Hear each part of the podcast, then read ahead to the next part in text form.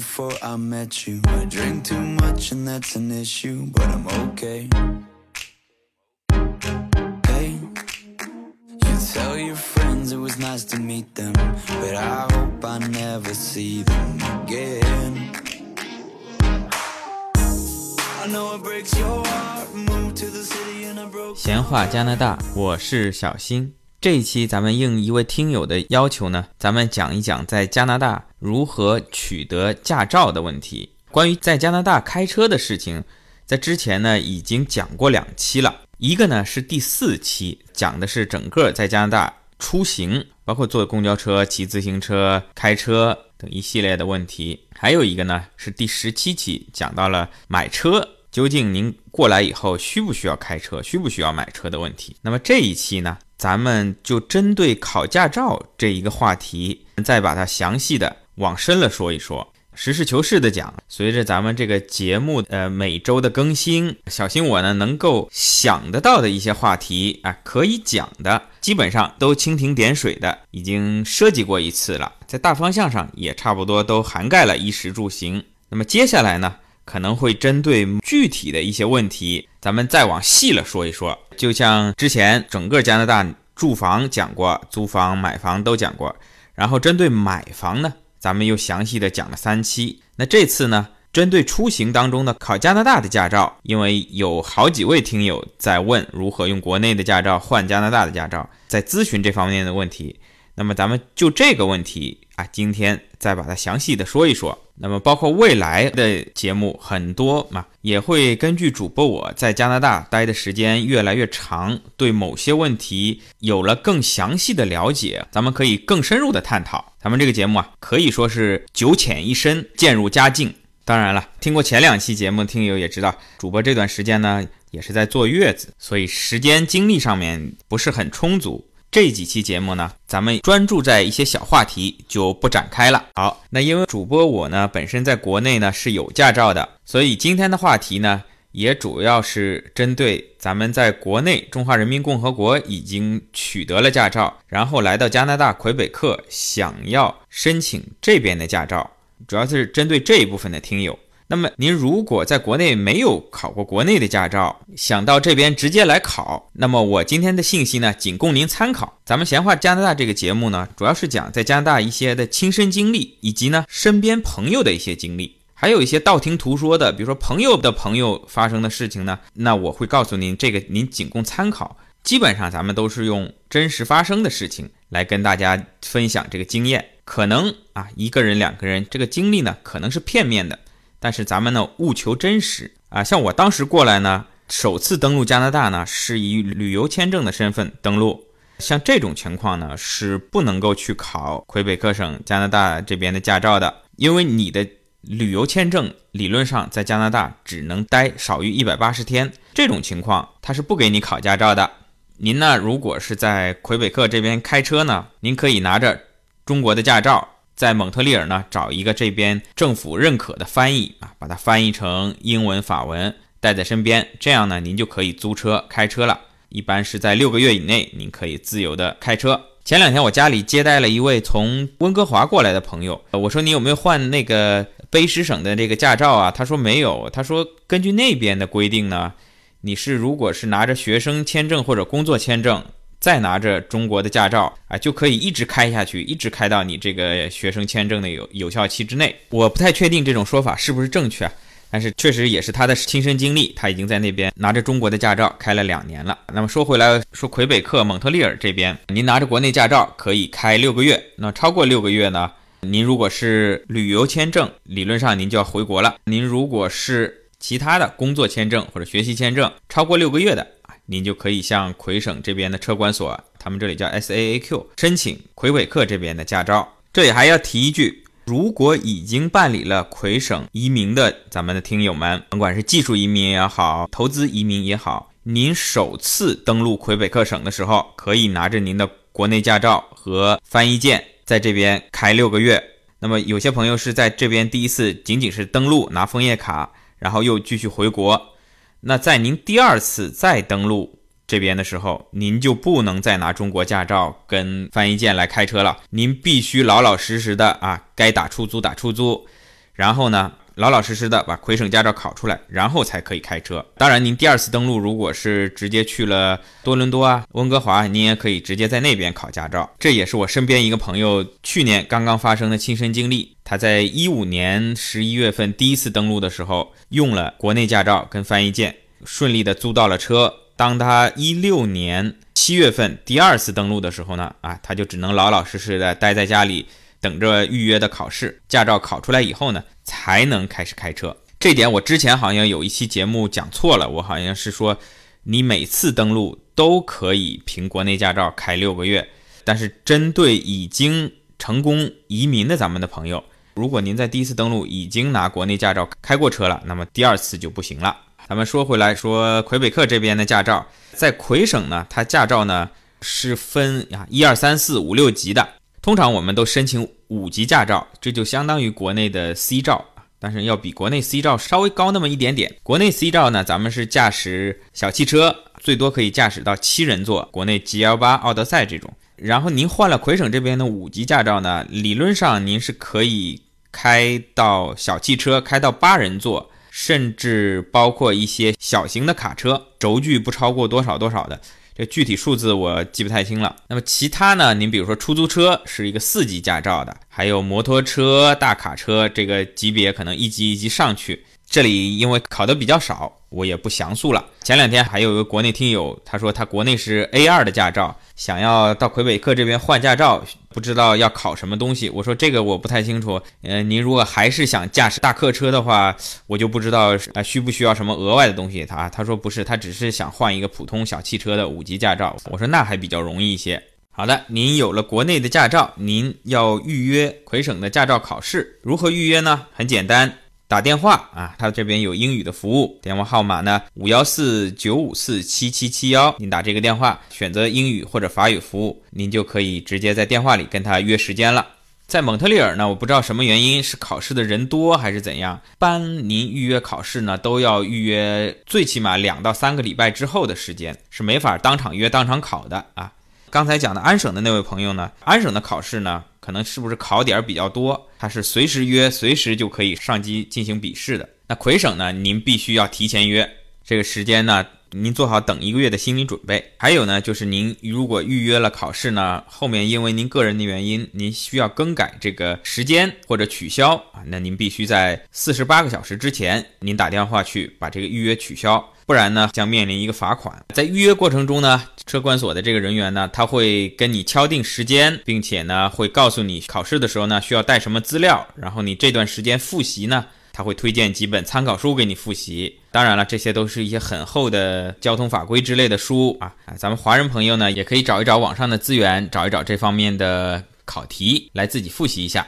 那么第一次去笔试需要带什么材料呢？如果您已经是新移民了，拿到这个枫叶卡了，您就带着护照、枫叶卡，还有这个移民纸啊、健康卡。因为魁省的健康卡可能要三个月才能寄到家里，如果没有呢，您拿着这个健康卡的受理信，呃，然后更重要的是这中国的驾照原件，还有翻译件，还有一个很关键的就是您的有效地址证明，因为到时候驾照啊什么这些资料啊都要寄到您的家里。他要确认您所提供的这个地址是真实有效的。那么如何证明您住在这个地址呢？您可以提供您的电话账单、信用卡账单，包括水电费的账单，上面呢有地址、有您的名字或者政府给您寄的一些信，就可以证明您住在这儿了。这小心我在第一次去呢，这边呢就犯了这么一个错误。我当时呢是没有电话账单，因为是租的房子，而且自己也没有申请电话，也没有电话账单，没有办信用卡。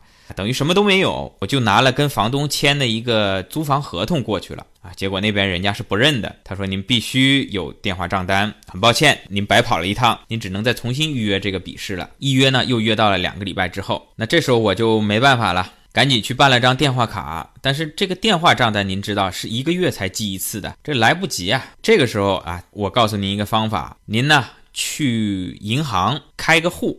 或者您如果已经有开户了银行了，您到银行呢去打一个您的 statement，银行会给您这个地址直接证明，这个是最快速的方法，比您任何寄到家里的账单呢都要方便。您到银行直接去找这边的客服，给您打好这张单子，盖上银行的章，就可以证明您这个有效地址了。这是我亲身经历的最快捷的方法。那么还有一些朋友，咱们如果不是移民啊，您就把您的学习签证或者工作签证这些东西带着就可以了，一样是可以考的。到了您所预约的考试的这个时间呢，啊，您最好提前一点赶到，迟到这个事情就很麻烦了。我呢去的是蒙特利尔这边一个叫亨瑞亨瑞布鲁萨的这个考点啊，也是这边最大的一个考点。比如说您约的是下午两点钟，可能一点五十分就到了那边，进门呢会有一个保安啊，他问你约的是几点钟啊？你说两点钟啊，他说两点钟没到，您在左边这个等候区域先等候。时间到了以后呢，他会叫他说两点钟的到了，这批人呢到右边的前台这边呢在排队，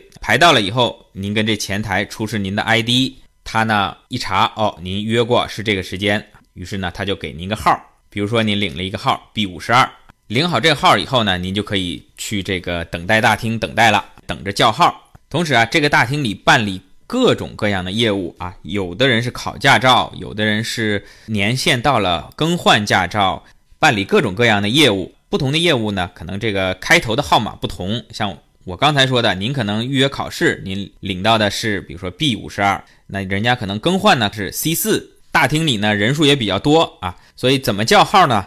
您注意，您抬头看上面有一个 LED 的液晶显示屏。它会分别显示啊，比如说现在已经排到 B 三十了啊，到几号几号窗口去办理，然后过一会儿看 B 三十一到几号几号窗口去办理，啊，您注意盯着这个显示屏的变化，特别是快要到了，比如差三五个号了，这时候您就先别上厕所了，啊，注意看您是被叫到几号窗口。那么第一次叫号呢，它是检查您手头的这些所携带的证件，把您的护照啊。驾照原件啊，就我刚才所说的这一大堆东西，检查一遍，确认，哎，您有资格考这边的驾照，确认可以的，然后他让你填一些表格啊，包括这边呢，考驾照是没有体检的啊，不像国内要收您一个体检费去体检，这边呢，对您身体健康状况呢，您自己要有一个声明啊，你声明我没有上述这些疾病啊，眼睛近视的话呢，您要跟他说啊，虽然没有体检呢，但是视力还是要查的。但这个查视力相对比较简单，呃，小新本人呢是近视的，大概一两百度吧，还有点散光。那么他确认你这些文件都 OK 以后呢，他会直接在这个窗口举起一块查视力的牌子，然后就这么很不正规的给你点两下，然后呢，您戴上眼镜，如果比划都正确，您这个视力检查呢就 OK 了。值得一提的是呢，您如果是近视眼的话呢，在您的驾照上面呢，这个是看得出来的。是会有标识的。您如果拿着这个驾照开车啊，如果被警察拦下来，发现您没戴眼镜的话呢，这个是要视为无证驾驶的。好，确认了您这些材料都有效，视力检查也 OK 了。挨下来呢，您继续回到刚才那个大厅，等待再次叫号。再次叫到您这个号码的时候呢，他会叫您去另外一个窗口，干嘛呢？去照相。因为无论是学习驾照也好，最终驾照也好呢，您都要有照片在上面嘛。所以再次叫到号码呢，您是去照您这个大头照。这里需要注意的是，您各位听友呢，您这天去的时候呢，您要把头发梳好。咱们女性听友该化妆的化好，头发整理好。男性听友嘛，胡子刮刮干净，整理一下仪容啊，就仪表的仪啊，整理一下仪容啊。主播我呢就犯了这个重大的错误啊，结果以至于我驾照上面的这个照片呢是惨不忍睹。照完以后呢，您接着再等啊，接下来呢就会有考场的人员来叫您的名字，叫您进去考试。您注意听，这次呢是叫名字，不是叫号码啊，因为老外发的中文发音呢都比较怪，这时候您一定要注意听了。叫到考场以后呢，会分配给您一台电脑，您就可以开始考了。考试的时候呢，是可以选择中文的。看过网上一些帖子，最早考试的时候呢，机考可以选英文跟法文。那么您如果想选中文也可以，它是选择笔试，给你一张试卷，考好了以后呢，再去统计。但现在电脑系统已经升级过了啊，无论你是英文、法文、中文、西班牙语、葡萄牙语、德语什么的。它这系统里面全有的，您可以选您自己的母语进行考试。当时我还傻傻的对着这台电脑，我一看上面，哎，是英文啊啊，虽然也看得懂大概，但是还是用中文做题比较踏实嘛。我就举手问这个考官是，我说我之前已经预约了是考中文的，这个怎么电脑系统没调过来呢？啊，他跑过来说啊，他很简单，你点这个问号。点一个 help 进去以后呢，有有地方给您选 language，你啊，你按下来呢，你想选中文选中文，想选英文选英文。这里面有一个技巧，就是您在考试的时候，因为它这个中文呢也是当地老外翻译的，有些题目呢翻译过来呢会怪怪的。如果您英文、法文也比较好的话呢，您可以这几种语言呢轮换着看。哎，你看一遍中文，觉得吃不太准，您切换成英文再看一遍。啊，还看不懂，您再切换成法文再看一遍。哎，几种文字都看一遍，最终再做决定。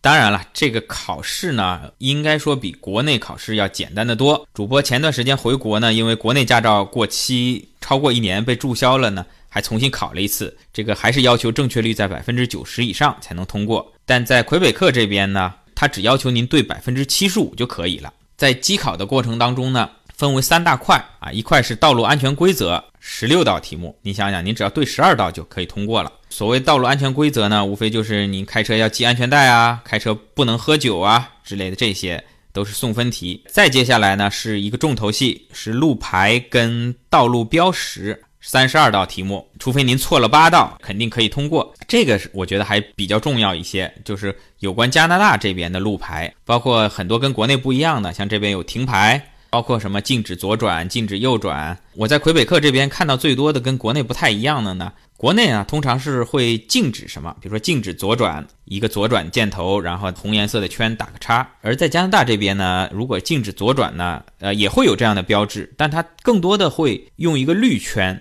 然后一个直行加一个右转，就说这条路只能直行或者右转，意思呢是跟禁止左转一样的。但是呢，用的比较多的呢是这个绿圈的标记。这是道路标识三十二道题目。再接下来呢是有关驾驶技术的十六道题目啊，同样也是您只要对百分之七十五就没问题。这就涉及到有关，比如说在雪天驾驶啊，包括。入弯速度要降低啊，这一类的问题也都比较简单，跟国内现在的机考一样，您随时点进去，对了就对了，错了它直接会告诉您错了。考完了马上就可以知道结果，并且呢，这三个部分的考试呢，如果您一个部分挂了呢，您下次重考的时候呢，就考那一个部分就可以了。好，这是笔试的机考啊，考完了通过以后呢，您就直接到考场的前台这边就。可以领一张成绩单，领好成绩单呢，您直接可以现场预约路考的时间，通常呢也要约到一个月之后了。也就是说，正常您考试都通过的话，从预约笔试到最终拿到驾照，怎么也得两个月时间左右。您也可以选择当场不预约，他会给您寄一张白色的路考卡，在一周之内寄到您的家里面。您以后呢，凭这张卡呢去练车和参加路考。您可以另外约啊，您觉得马上约约一个月之后考试还没什么把握，您另外约也没有问题。呃，前面还忘了说一点，就是这个考试呢，笔试的费用呢大概是十块多钱，您到时候把现金带好就可以了，那边是不收信用卡。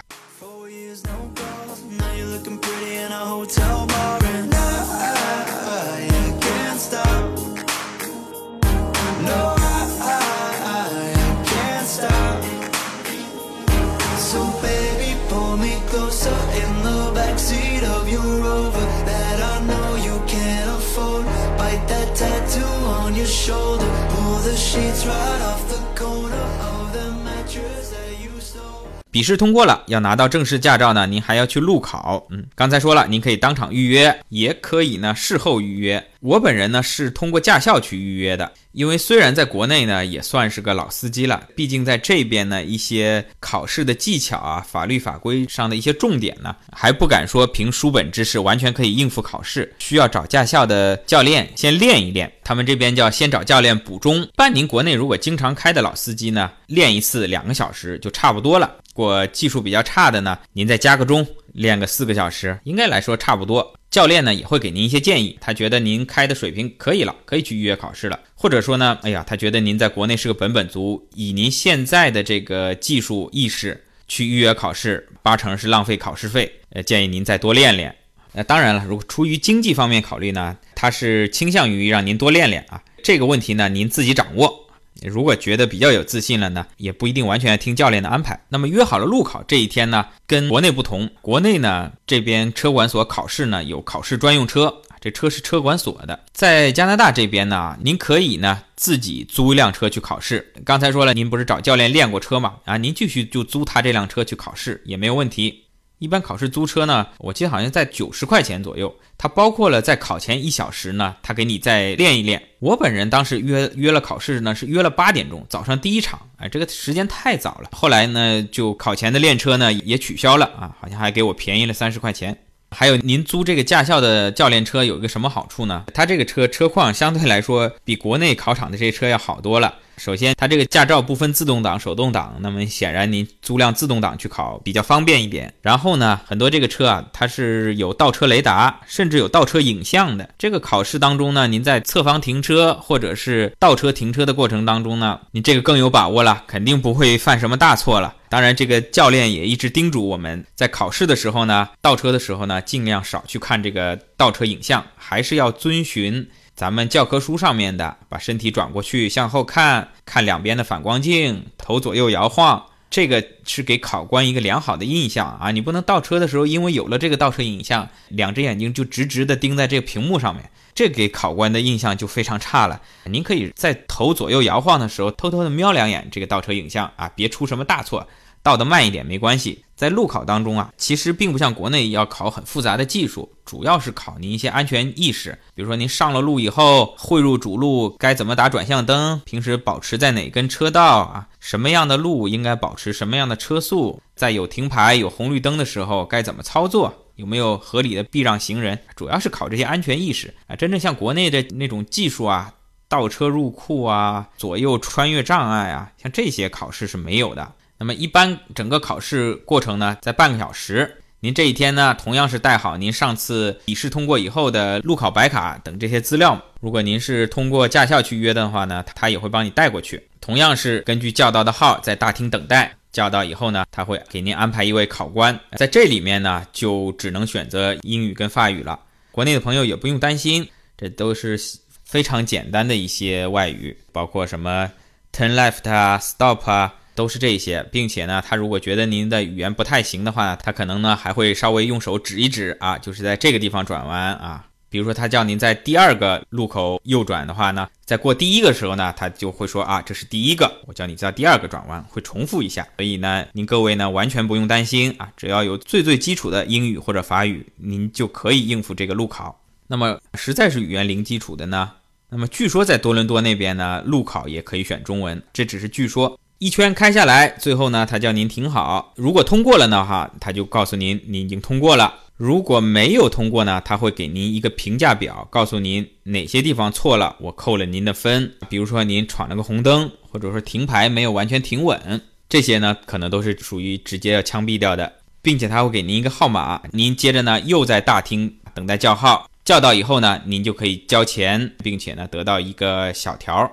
考试通过的小条，您如果心急的话呢，您凭这小也可以正式开车了。那正式驾照呢，会在一周之内寄到您的家里。同时呢，这次您考试通过之后呢，还要进行一个拍照。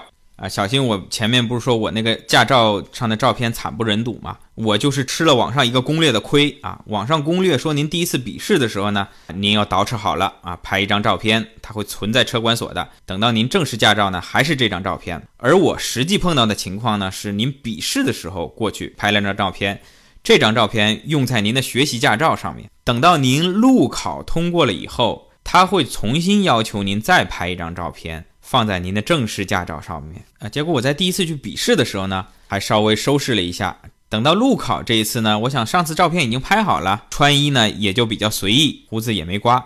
结果呢又被叫去拍照了，于是这张邋里邋遢的照片呢，就定格在我的驾照上面了。也不知道下次换驾照的时候还能不能再重新拍。挨下来再说一下这个路考的费用，路考的费用呢？大概是在二十七刀啊，三十刀不到，也是只收现金。同时呢，您这次还要多带点钱。一旦您路考通过了，他发给你正式驾照呢，还要收一笔钱。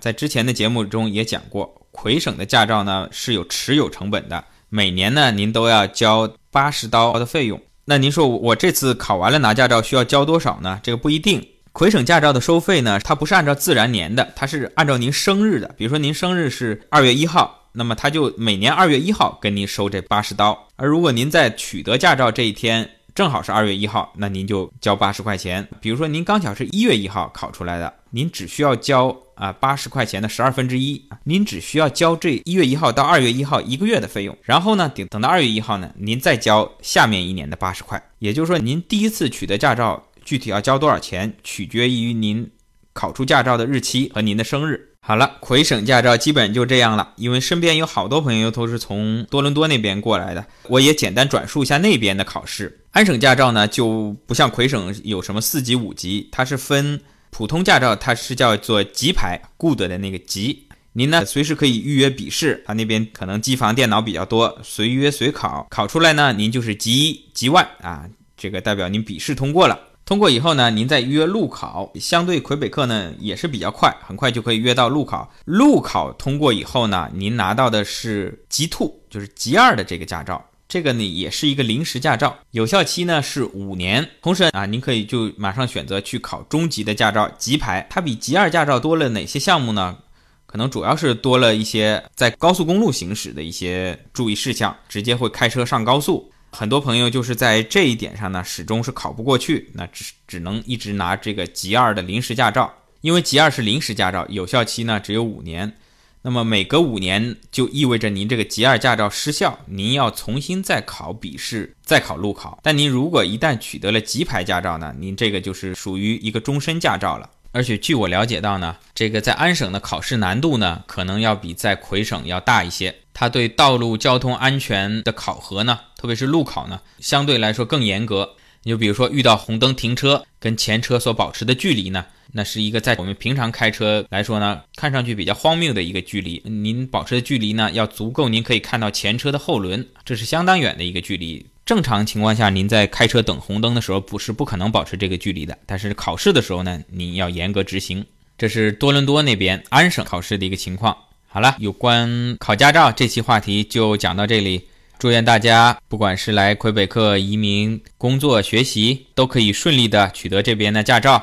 这个驾照呢，在平常生活当中呢，用起来还是挺方便的。您到某些场合需要出示证件的时候呢，一直背着本护照呢又重，同时又怕护照万一丢了。而这个魁省的驾照呢，它差不多就相当于一张信用卡那么大。放在钱包里面呢，携带是比较方便的。上面有照片，有驾照号啊，很多地方呢都是把驾照作为一个官方认可的 ID 来使用的。好的，大家如果还有什么想知道的问题，欢迎评论、转发、点赞、打赏，谢谢大家，咱们下期再见。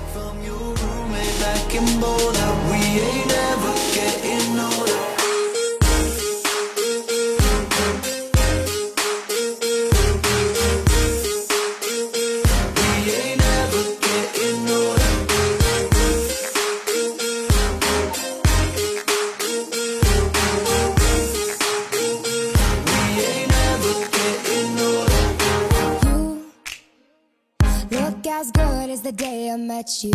I forget just why I left you. I was insane.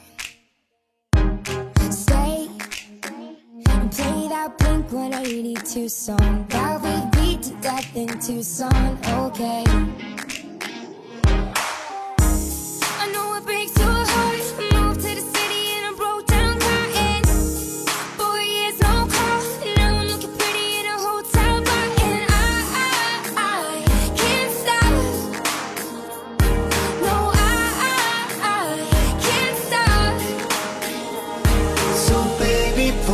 closer in the backseat of your rover that I know you can't afford. Bite that tattoo on your shoulder, pull the sheets right off the corner of the mattress that you stole from your roommate back in Boulder. We ain't never getting older.